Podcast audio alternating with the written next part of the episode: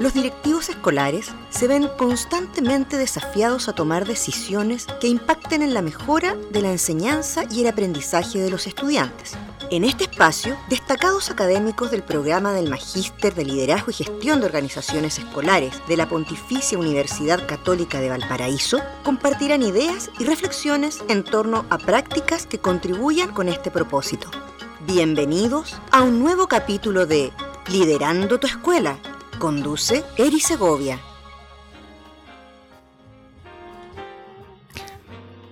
Tengan ustedes la más cordial bienvenida a este primer episodio de la iniciativa del programa de Magíster en Liderazgo y Gestión de Organizaciones Escolares de la Pontificia Universidad Católica Valparaíso, a la cual se encuentran convocados profesores, directoras, directores, miembros de equipos directivos y en general todos quienes buscan, quienes buscan mejorar sus escuelas.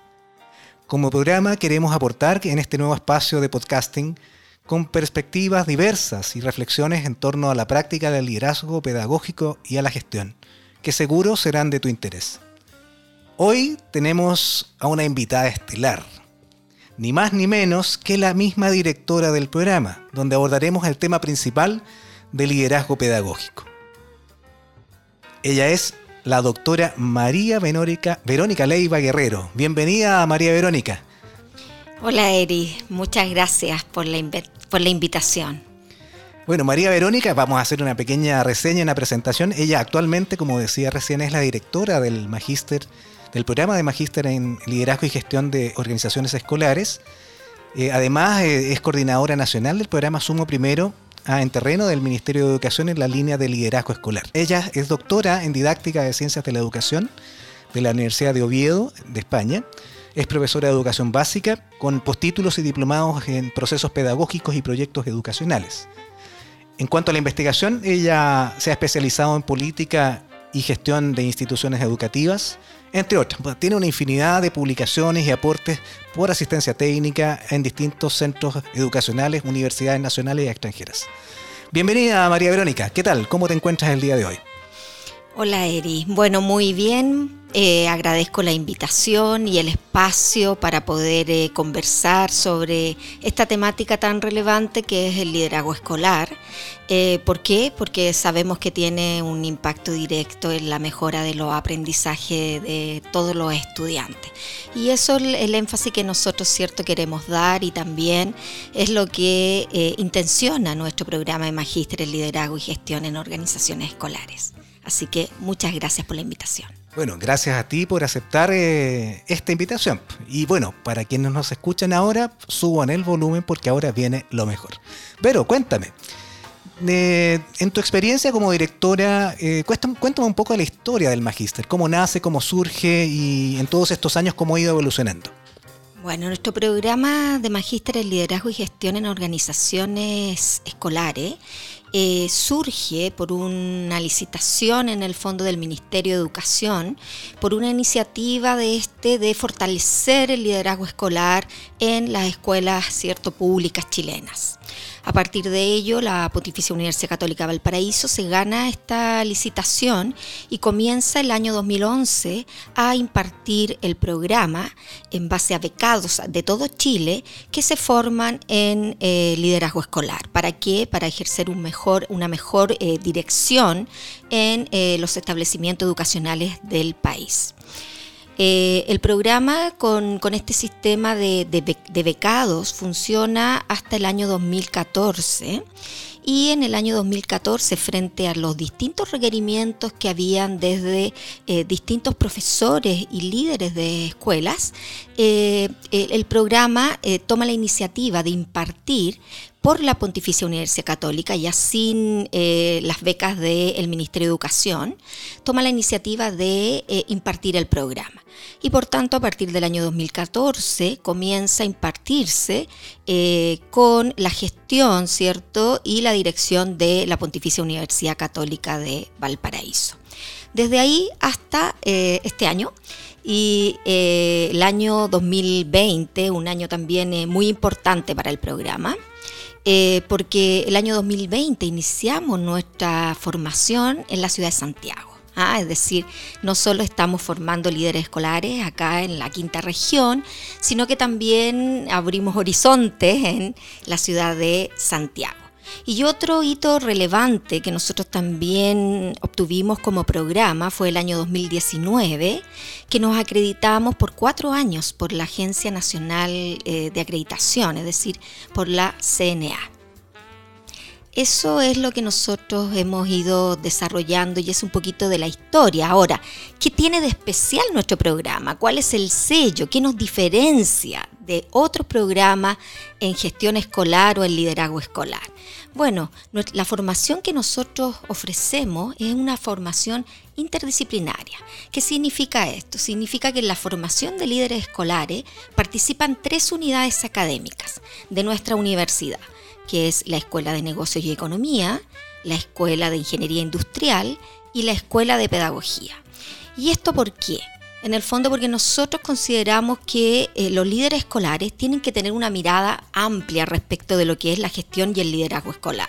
Y esto significa eh, tomar elementos de estas, de estas distintas áreas, de estas distintas unidades académicas, en términos de los saberes que ellos también aportan desde la perspectiva de la mirada sistémica y de lo que son los procesos, por ejemplo, que es la Escuela de Ingeniería Industrial, y desde lo que tiene que ver con la gestión de personas, la gestión del cambio, la gestión de recursos, que son los aportes que nos entrega la Escuela de Negocios y Economía y por supuesto la escuela de pedagogía desde todo lo que tiene que ver con la gestión de la enseñanza y el aprendizaje, el liderazgo pedagógico, el liderazgo inclusivo, Em, el, análisis de datos para la toma de decisiones, etcétera, etcétera. Entonces, desde esa perspectiva es que eh, nosotros articulamos estos saberes y esta articulación hace que nuestros graduados tengan una mirada mucho más amplia respecto de lo que es la escuela y gestionen la escuela no solo abocados o desde el proceso educativo propiamente tal,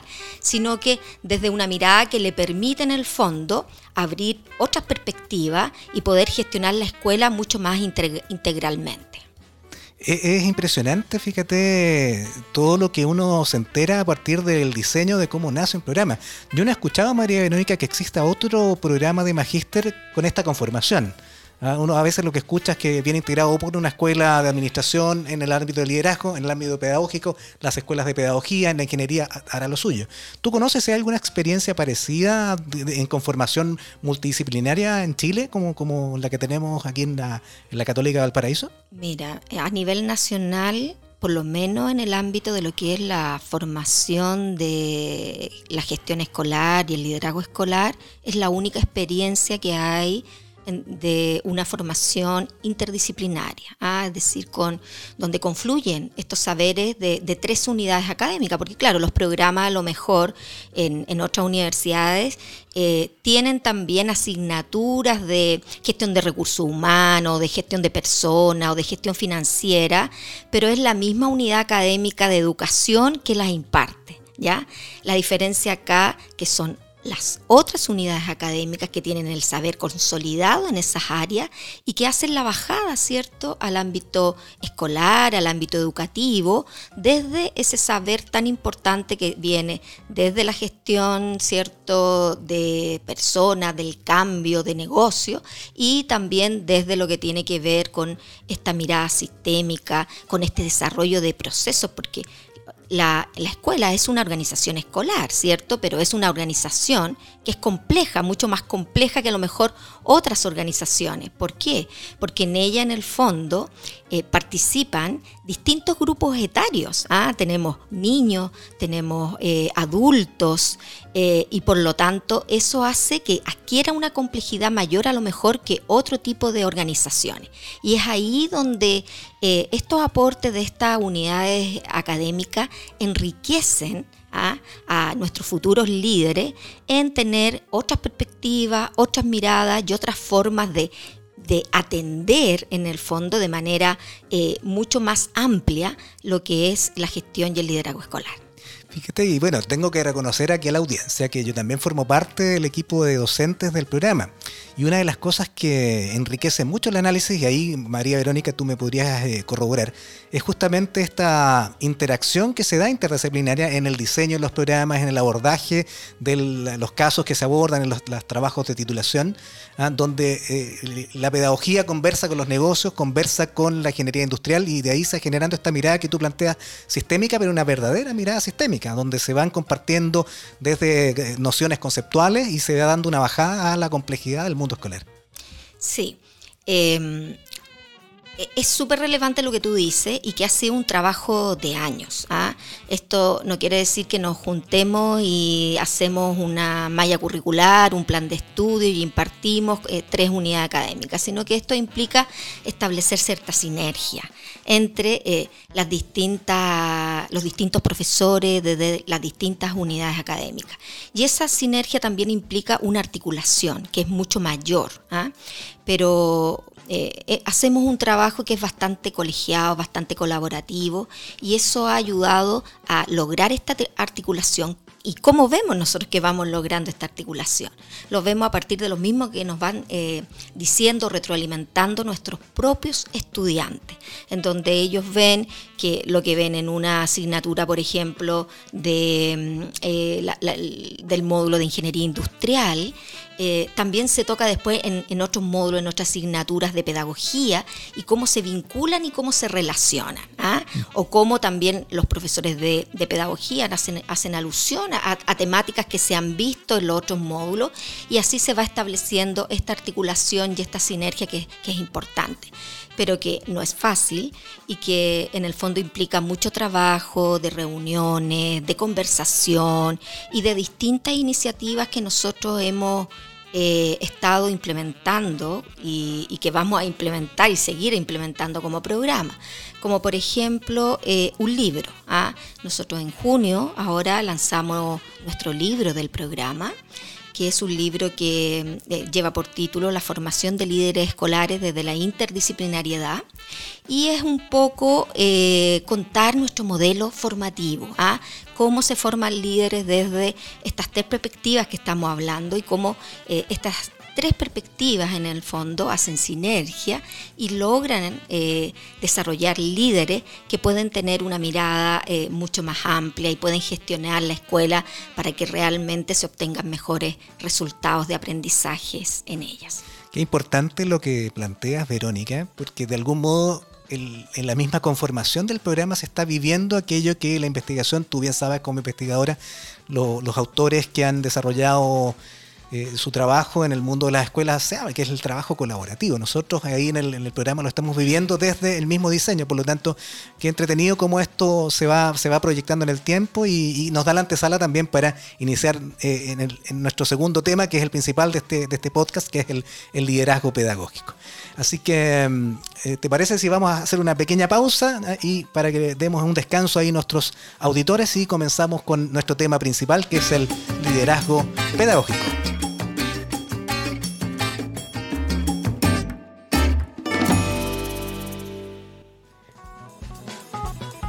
Continuamos entonces con este primer capítulo de este podcasting Liderando tu Escuela. Estamos con la directora del programa, María Verónica Leiva, y bueno, vamos a abordar el tema del liderazgo y cómo esto de algún modo se ha ido haciendo, ha cobrado una relevancia esta temática en la gestión escolar. Ah, podemos hablar de liderazgo, es un tema que ha surgido de los 80 a los 90 en el mundo de la administración principalmente, pero no en la escuela. ¿Qué nos puedes contar de esta gestación, de por qué se hace importante la concepción del liderazgo en la organización escolar, Verónica? Bien, bueno, em, las investigaciones que se han hecho tanto a nivel internacional como a nivel nacional dan cuenta que eh, eh, los líderes, es decir, el liderazgo, tiene una incidencia del 25% en, eh, de manera indirecta en los resultados de aprendizaje de los estudiantes. ¿Por qué de manera indirecta? Porque en el fondo son los líderes escolares los que deben crear las condiciones, las capacidades y las motivaciones en sus profesores para que estos profesores puedan en el fondo lograr mejores aprendizajes en nuestros estudiantes. Entonces, los resultados de estas diversas investigaciones que dan cuenta de que es el segundo factor después de los profesores, que cobra una real relevancia a los resultados de aprendizaje de los estudiantes, es que se pone el énfasis, efectivamente, desde las políticas educativas a nivel nacional, en fortalecer las competencias y las capacidades. Eh, el liderazgo escolar de los equipos directivos de las escuelas, ¿ah? de los directores escolares y también de eh, los, los, directivos intermedios, los jefes de unidad técnica, los coordinadores, los jefes de departamento, etcétera y por tanto desde ahí también fue, como te contaba hace un momento, que eh, surge también esta política de fortalecimiento del liderazgo escolar a partir de estos cursos de posgrado y que fue como se inicia nuestro programa de magíster en liderazgo y gestión de organizaciones escolares. Eh, pero no solo esas iniciativas, sino que a lo largo del tiempo se, se eh, ha desarrollado un marco para la buena dirección y el liderazgo escolar, que también en el fondo cierto pone énfasis en ciertas dimensiones que los directivos escolares deben trabajar y propiciar en sus centros escolares. Eh, también eh, surgen en el año 2015, ¿cierto? Y que son actualizados en el año 2020 los estándares indicativos de, desempeño para el liderazgo escolar. Eh, también surge desde la política educativa para el fortalecimiento del liderazgo escolar, los centros de liderazgo escolar, ¿ah? centros que, capacitan e investigan en el ámbito del liderazgo escolar y que nuestra Universidad Católica, ¿cierto?, eh, tiene el Centro Líderes Educativo eh, ya funcionando hace mm, el segundo periodo, tengo entendido que ahora, eh, después de cuatro años iniciales y ahora nuevamente, ¿cierto? Eh, está desarrollando todo lo que tiene que ver con crear estas capacidades en, los profesores y en los líderes y también desarrollo de investigación en el ámbito del liderazgo y la gestión escolar. Verónica, y en relación al, la particularidad de la organización escolar, ya lo veíamos anteriormente, cuando le agregamos este apellido pedagógico, ¿qué distinciones prácticas entrega esa, esa noción, liderazgo pedagógico, desde la perspectiva de tu experiencia, sobre todo en terreno, en el programa Sumo Primero en Terreno? Bueno, la, la definición de liderazgo pedagógico, la intencionalidad del liderazgo pedagógico es la que, bueno, diversos autores como Lidgood, ¿cierto? Eh, Riel han señalado que es un liderazgo para el aprendizaje. ¿Ya? Entonces, cuando hablamos de liderazgo pedagógico, significa de un liderazgo para el aprendizaje, un liderazgo que pone foco, pone en el centro, en la gestión y el liderazgo de la escuela, el aprendizaje. ¿Ya? Y por lo tanto, por eso que Lidgood dice, eh, en el fondo los líderes escolares son aquellos que tienen que crear eh, condiciones, tienen que crear capacidades, tienen que crear motivaciones en los profesores para que estos puedan generar mejores aprendizajes en sus estudiantes. Entonces se pone en el centro lo que es el aprendizaje. Y desde esa perspectiva es que se habla de un liderazgo pedagógico en la escuela. Fíjate que otra, otra particularidad que se, se escuchan las distintas investigaciones, publicaciones que hay sobre este tema, se habla más que de líder, de liderazgo.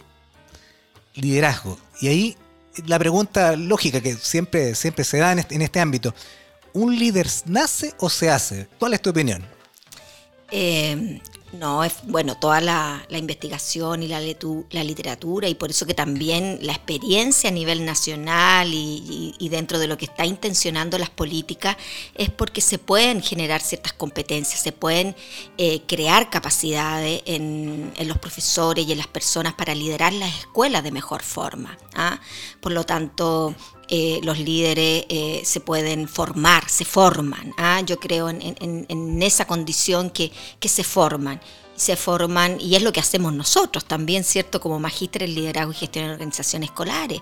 Formamos a, profesores que, tienen la intencionalidad, ¿cierto?, de, ejercer un liderazgo o que ejercen un liderazgo en estos minutos, ya sea un liderazgo, un liderazgo intermedio, como jefes de unidad, como jefes de departamento, o un liderazgo como de directores escolares.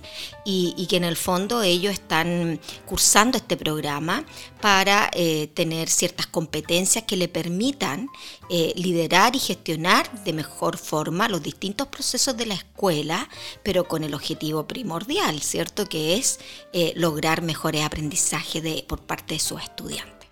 Verónica, y tomando esa distinción que el liderazgo se ejerce, que no es atribuible exclusivamente al director o al equipo directivo, sino que puede permear los distintos niveles, incluso los profesores pueden ejercer liderazgo. ¿Hay alguna distinción relevante en los distintos tipos de, instituciones que hoy día conforman el sistema de, educación primaria y secundaria en Chile? Bueno, yo, las políticas educativas y los lineamientos del Ministerio de Educación frente a lo que es un marco para la buena dirección eh, escolar y, los estándares indicativos de desempeño, ¿cierto? Son para, para todos los centros escolares del país, ¿ya? Evidentemente ponen su foco en lo que es la, educación pública o los, centros públicos, pero en el fondo es un marco que norma, ¿cierto?, eh, a todos los establecimientos educativos de, nuestro país y por tanto pone énfasis en eh, un liderazgo eh, colaborativo, ¿ya? En donde prime un liderazgo distribuido, ¿cierto? No un liderazgo basado solo en el poder del que ejerce el cargo de director, sino que un liderazgo que implica un trabajo conjunto, eh, de influenciar a los otros, movilizar a los otros, movilizar a mi comunidad educativa, ¿para qué? Para lograr objetivos comunes como escuela, ¿ya? Y por lo tanto, eso es lo que implica un liderazgo que, se habla, ¿cierto?, actualmente también de un liderazgo distribuido, ¿ah? En donde todos, al tener claro las metas, los objetivos que quiere alcanzar la institución, todos en el fondo trabajan en pos de esos objetivos y de esas metas. Qué, interesante, fíjate, cuando eh, desde la nomenclatura de, las nociones que, se incorporan en esto de empoderar a los profesores, eh, se, habla también, entiendo, de otra concepción que son las comunidades de aprendizaje. ¿Qué nos puedes decir de, liderazgo y las comunidades de aprendizaje en, torno a la mejora escolar? Bueno, tiene que ver en, en lo que te mencionaba hace un minuto que dentro de, lo que tiene que hacer eh, un líder es en el fondo generar capacidades en sus profesores ¿ah? y, y crear ciertas condiciones. Y cuando hablamos de crear capacidades significa desarrollar profesionalmente a su cuerpo de profesores. Entonces, evidentemente que los líderes de la escuela tienen que ser capaces de gestionar eh, la institución con la finalidad de que puedan desarrollar cada día más todo el potencial que tienen esos profesores, ¿ah? que estos puedan mejorar sus prácticas docentes. Y ahí entra este concepto que tú hablas de las CAP, ¿cierto? De las comunidades de aprendizaje profesional y cómo las escuelas, ¿cierto? Se constituyen en ciertas comunidades de aprendizaje en donde todos, ¿cierto? Primero levantan problemáticas en sus instituciones escolares y a partir de esas problemáticas, ellos mismos van, ¿cierto?, aprendiendo colaborativamente, van compartiendo prácticas exitosas, van reflexionando en torno a esas problemáticas y las posibles soluciones y por lo tanto van construyendo un aprendizaje colaborativo como institución.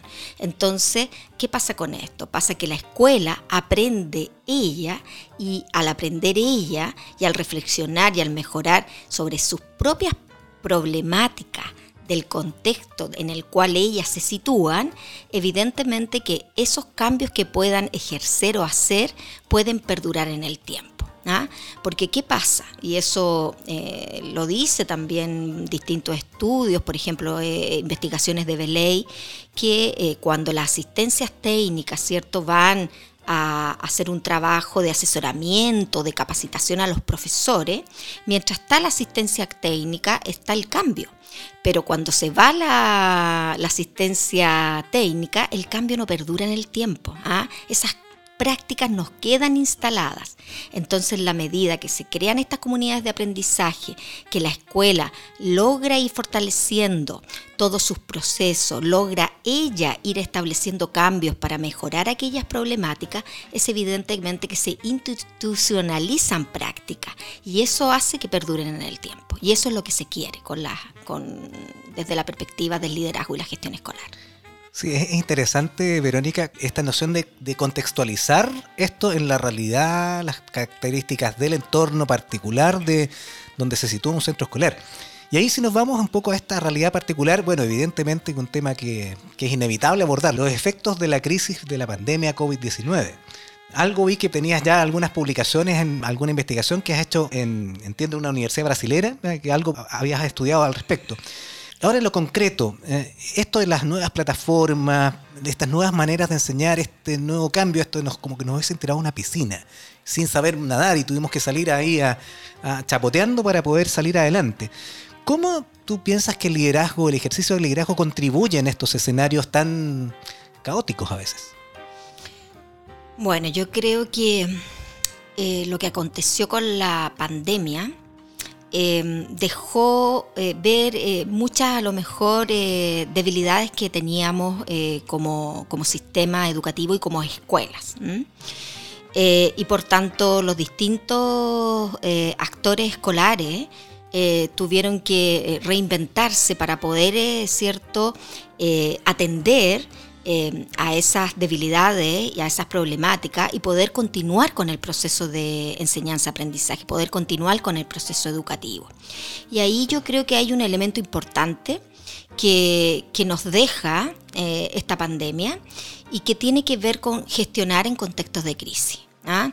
Eh, yo creo que mm, es algo que eh, los distintos programas de formación en liderazgo y gestión escolar van a tener que también mirar eh, ese punto en términos de eh, cómo los líderes también aprenden, ¿cierto?, a gestionar en contexto de crisis y cómo tienen ciertas herramientas que le permitan no solo un, contexto de crisis de una pandemia, sino que puede ser cualquier otro. y por tanto, yo creo que eso eh, es tremendamente eh, relevante. Lo otro, también eh, que creo que es fundamental y que también dejó ver la pandemia, era esto que tú justamente mencionabas, Eri, del contexto. ¿ah? Y que, claro, las escuelas no tenían mucha información respecto de lo que eran las familias. ¿ah? No conocían el contexto cercano de sus estudiantes. Y evidentemente que para un proceso eh, educativo eh, basado cierto en lo que es online, virtual, evidentemente había que tener cierto conocimiento respecto de las condiciones de la familia. ¿ah? Y, evidentemente que eh, eso quedó también reflejado en términos de que las escuelas tenían poco conocimiento respecto del entorno cercano, familiar de nuestros estudiantes. Entonces también son temáticas que yo creo que, nos han dejado mucho aprendizaje pero que también nos han dejado desafíos en términos de cómo eh, plantearnos y replantearnos nuestro proceso formativo, sobre todo quienes eh, lideramos ciertos programas en liderazgo y gestión escolar. Mira, entramos a la zona de los desafíos y ya comenzamos a, a ir eh, redondeando algunas ideas. Hemos visto hasta ahora por un lado, las nociones de liderazgo, liderazgo pedagógico, la importancia de situarnos en contexto y bueno, cómo la pandemia ha develado esto de la necesidad de ir enfrentándonos a situaciones donde no hay respuesta. El trabajo de liderazgo es justamente buscar esa respuesta y ojalá con la comunidad. Y en ese sentido, Verónica, tú has tenido mucha experiencia con instituciones, colegios, a partir de, la, de la asistencia técnica que has hecho liderando el sumo primero en terreno. Desde esa perspectiva práctica, bien aplicada, ¿Qué le recomendarías tú a un líder, a un director que asume por primera vez su cargo? Desde esa mirada práctica, concreta, así como que algo que se lleve para la casa y lo puede aplicar mañana mismo si, si pudiera. Bueno, justamente lo que estábamos conversando, Eli, que tiene que ver con, hacer lectura de contexto, ¿ah? con, leer muy bien eh, la escuela, su entorno, con conocer primero muy bien la institución escolar en términos de sus profesores, de los alumnos y evidentemente eh, eh, los datos que, arrojan, ¿cierto? Y que tienen, las escuelas tienen, pero mucha información, mucho dato. Y a partir de esos datos, ¿cierto? Poder levantar eh, procesos de, mejora escolar. Y, por lo tanto también es súper relevante que un líder escolar nunca puede perder el foco que es el aprendizaje. ¿ah? Y por lo tanto, toda la gestión y todo eh, el trabajo que va a desarrollar tiene que ser siempre considerando que lo que tiene que lograr es que sus estudiantes aprendan y por lo tanto no perder ese foco relevante que es la misión que tiene la escuela. María Verónica Leiva, te queremos agradecer eh, por eh, este espacio con que estamos inaugurando esta nueva iniciativa del programa y aportar de así también con estos testimonios, estas reflexiones hacia los alumnos del programa, hacia los profesores que nos pueden escuchar el día a día, directoras, directores. Esperamos que en estos 10 capítulos que nos quedan también vayamos abordando distintas nociones y concepciones del ejercicio de liderazgo y la gestión en las organizaciones escolares. Muchas gracias eh, a ti, Eri, por darnos el espacio primero para eh, mostrar nuestro programa, ¿ah? para poder hablar sobre eh, nuestro programa de Magíster y, y, el sello distintivo que este tiene. Y, en segundo lugar, por eh, tener también este espacio para poder conversar sobre esta temática tan relevante que es el liderazgo y la gestión escolar. Así que muchas gracias. Pues bien, aquí termina este episodio. Espero que estas recomendaciones hayan sido de utilidad para ti y las puedas aplicar en tu escuela. Me despido con un afectuoso saludo. Soy Eri Segovia y espero encontrarte nuevamente para analizar otros temas en un futuro episodio de Liderando tu escuela. Hasta un próximo encuentro.